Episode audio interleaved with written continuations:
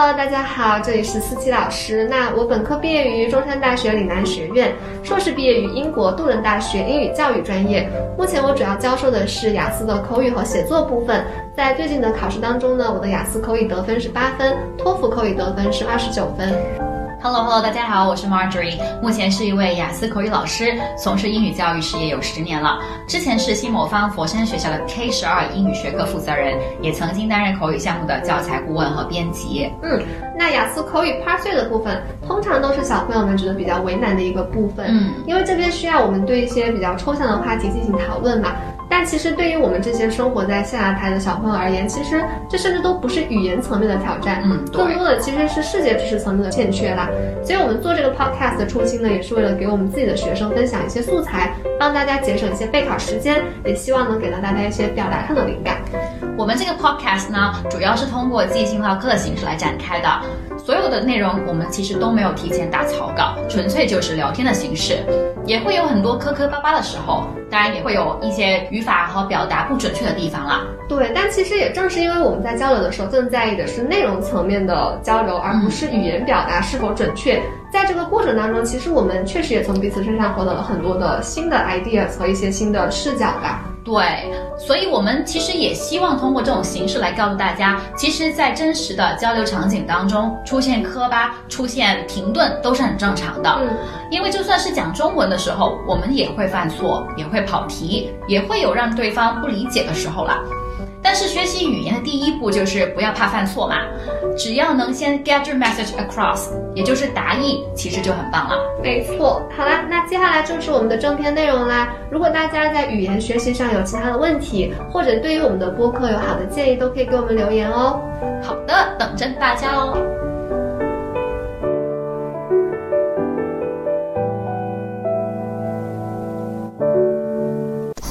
Hello Hello，我们今天会来进行 Part Three 的一些小小的讨论。那今天第一个 topic 就是跟 technology 有关的，那也是一到四月新题库里面的对应 Part Two 的 Describe a piece of technology that you feel difficult to use。嗯，OK，呃，好，那我们以问答的一个方式以及一个讨论的方式来进行的。好呀。 All right. Uh, what technology do people currently use?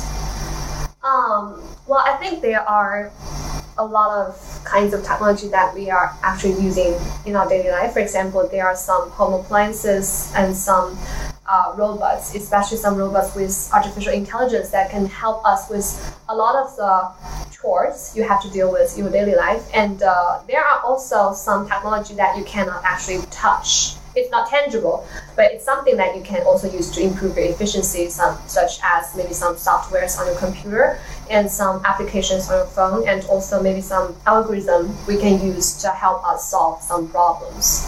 Yeah. What about, what do you think? Any other ideas? Uh, well, basically the same as what you said. Mm-hmm. Mm, like everyday technology, Mm. like, uh, well, I mean, in the workplace, we have some office technology like printers, Ah, yeah. yeah, uh, computer, Like some equipments. Yeah, right, equipment. Uh, and at home, like what you said, appliances. Appliances, Yeah, right. So basically, the same, I would say. Okay. Uh, all right. Why some people don't feel like using technology? Oh, yeah. Something. What, Alright. what do you think? Uh, well, I think there are a lot of reasons, Mhm. but the first thing that comes to my mind is the cost of time. Is it still, yeah. Yeah, right. Uh, the first thing that comes to my mind is the cost of time. Mm. You know, for a lot of people, no matter younger adults or older adults, they are really busy, busy Uh-huh. with their life, with busy with their socialization. Mhm.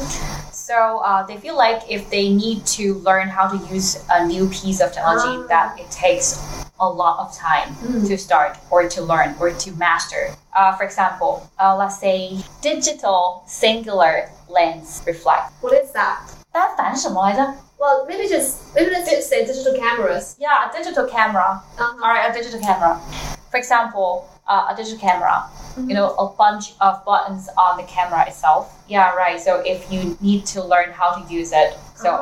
I think you need to figure out what the what each button represents, Mm. and uh, it really takes a lot of time. It's time consuming. So I think that's the first reason that I could think of that people didn't don't want to you know start Yeah, yeah. using it. I agree with that. Mhm. Uh-huh. And the second thing, uh, I mean, for older generation, Mhm. I mean, for older adults, I think they have a strong sense of social responsibility. That's actually a in, really interesting one for me. Mhm. I mean, I read some research the other day, and it was about uh, some older adult, older adults. They would feel like if a lot of technology are used these days, then they might take up some uh, business from the local shops. Ah, so it's kind of like they feel like they have the obligation to make sure that these traditional culture or some traditional business are still in that place so that they won't be replaced by new technology. Right, because they worry that their grandchildren Uh-huh. wouldn't have job in the future. yeah, that's really Ah. interesting because I have never thought about that before. And also, they would think, um, I mean, for older adults, they really like to contact with people. Mm. So if all those local shops disappear, then they wouldn't have any chances to contact with people. I mean, not any chances. I mean, um, less chances. Let's Mm. say. So it's kind of like they have this fear of technology, kind of like they're intimidated by the power of technology. Yeah. Right. Right. Yeah, yeah, I, I think that do make sense. Mm-hmm. Uh, that reminds me of the appearance of a new technology recently, ChatGPT. Uh huh. right? Uh, you, you see that a lot of um, older generation. I won't say old generation, but some of the adults who are older than me, All right. they are talking about like they're really worried that uh, the the appearance of ChatGPT might um, replace uh, some of the jobs. For example, they might say that maybe someday you don't need a writing teacher, you don't need a speaking teacher. Right. ChatGPT can do that for you. Yeah. So I think people do have this kind of intimidation or fear against uh, these kind of new technology. So yeah, that makes sense to me. But here comes another question for Mm. me. I mean, even though for those people they refuse to use that kind of new technology, Technology. then would that stop, you know, stop the technology from developing? I don't think so. No, no, I don't think so. Um, yeah, but it's maybe it's just they feel like they have the obligation, or maybe they feel like a small contribution from themselves can stop the world from being get from getting worse. Yeah, All right. that makes sense, right? All right, all right. So what what about you? What do you think Um, about that? well, basically, I would say the same. 1st Mhm. it's difficult for uh, some people to learn Yeah, a new right. technology, so that might um, prevent them from getting started. Mhm. Uh, and secondly, I think some of the technology can be pretty expensive. Maybe that can be a reason. All right. Yeah. For example, if you wanna, I don't know, have a new computer like a MacBook, it can be pretty expensive. Yeah, right. Yeah. So maybe for some people, they don't have the um. Well, it's not affordable for them to try some of the new technology. It's out of their reach, kind of like that. And well, and also for those products, they have a lot of alternatives. You know. Alternatives, yeah, Right. yeah, yeah, yeah. That makes sense. You don't have to pay that much Exactly. for other alternatives. Yeah. Mhm. All right. So uh, let's talk about another question. Mm-hmm. So, uh, do you think the older adults should learn some new technology? Um, I would say it would benefit themselves actually if they are willing to learn to use to, to adopt some new technology because the world is just changing so fast. Yeah, right. Even though sometimes uh, we do want to um, think about their feelings, think about how difficult it is for them to learn new things, but still, if they want to live well in this world, I think they have to try to make some changes. Yeah, yeah, I totally agree. I mean, like, let's take healthcare for an example. Uh-huh. Well, the healthcare is actually moving online. You know, if you want to make an appointment with your Ah, doctor yeah. or what anything, let's say doctor or physical checkup, Or even payment. exactly. Then you have you, you could do it on online. Mm. But for some older adults, if they don't know how to use it, how to make an appointment online, then they would go to the hospital directly, right? Mm. But then they'll find out all the popular doctors are fully booked. Yeah. Yeah, so I think it's quite crucial and beneficial for those people to use how to. Yeah, it's just like like uh, in the past few years we are going through, we were suffering from that COVID situation, and a Mhm, lot yeah. of older people actually were forced to learn how to use their the application on their phone Yeah, to check right. out. The code. Yeah, to, to get that code so that Yeah, you can right. get regularly checked up. Yes. I don't know Yes. For the COVID test. Mhm. Yeah, so I think it is something that you have to do. It's not like uh, you should or should not, but it would definitely benefit your life. But still, I, Mhm. I, I do think the government and for us, the younger generation, we do have the obligation to help them to do that. Maybe like the government need to set up, I don't know, maybe some educational programs to help them learn how to use those those applications, how to use those technology. Mhm. Yeah, so the world is not just, it's not all just about efficiency. We should also um, take care of the old. If, Yeah, right. It is difficult for them, I guess. Uh, well, also, I think it helps improving neuroplasticity through visual learning. Oh, what, what do you mean neuroplasticity? Oh, like the ability to learn. Yeah, right. You, I mean, I mean the brain, The the brain would Oh, rewire yeah. itself. You know, when the Rewire person, itself, yeah. right. When when anyone, I mean, when the person, Mm. uh, when a person is actually learning something new. Mm. Yeah, you Maybe know, that also help them from, uh, like, prevent from getting Alzheimer's. right, right, probably. Yeah, like the puzzle, you know, yeah, like Yeah, doing puzzles. Puzzle, yeah. so any brain activity so maybe like the old should not reject such a possibility. And yeah, right. yeah, I do encourage my parents to do a lot of learning. To Right. even uh, sometimes they are really feared of making mis- they're re- they really fear of making mistakes when using those technology. Yeah, my right. mom used to be really scared when I asked her to try to just press a button on her phone. She would worry about like maybe I will make a mistake and like um and well. I think it's not all her fault because technology can be really complicated. Yeah, right. And Even for the young. yeah, and there are a lot of traps out there on Exactly. the internet, like Mhm. a lot of frauds, uh, spamming, things Mm, like yeah, that. right. So yeah, maybe we should also help by I don't know, maybe create a better internet environment for them. Yeah, yeah, sure. And also for, I mean, it's actually quite the case in China, especially for the old and the young, you know, who Uh-huh. usually live together, Uh-huh. right? It's kind of encouraged. Encouraged. I mean, uh, it's encouraged to live with the Ah, to the, the The parents, the older generation, right? okay. So uh, I think it's kind of the kids' job to Mm. yeah to help their parents to uh, to learn such a thing. Yeah, yeah, I do agree with that. Yeah. Mhm. All right. So. next one. mhm. mhm. All right. Next one. Okay. What about this? Why some of the technology are not, I don't know how to say this one good to use, or not are not easy to use. Number six. Number six. Oh, that are not easy. Oh, I thought that was like fucked up or something. Is that something you can say? Is that something we say here? Okay. Yeah, but why not? Uh, What do you think? Why, why do you think that happens? Because there are a lot of products that are not just user friendly, right? yeah, they're not user friendly. I would say that. I would go with that. Yeah, right. uh, well, I think they just. I have no clue on this one right now. Mm. So, what about you? What do you think of that? Um, at the beginning, I was thinking about something like uh, maybe it's just too complicated for the users to Mhm. learn how to use that Mhm. technology. But on second thought, I have another idea. It's like uh, maybe maybe it's because the market the, the market here is just so profitable. It's so lucrative. Mhm, So yeah. a lot of people are trying to get into this market, but they are doing something that they're not good at. Right, so they're not professional. Like Xiao Oh, I'm not. Yeah, well, that's possible. It's like when we talk about electric vehicles, a lot of a lot of industries are trying to um, get involved. yeah, right. A lot of people want to, yeah, just share that, split that cake, Exactly. right? So they are trying to enter a market that they have no idea what is actually going on there. Mhm. So they make products that like shit. yeah, yeah, so maybe they didn't actually know how this should work. They're just driven by the profit. yeah, yeah. So I think that can be a reason, right? Mm-hmm. So it's just want to earn earn money instead Yeah. of not- thinking about what what customers need is about. yeah, it's only just like I said, profit driven. Yeah, right. Mhm. Profit driven. Mm.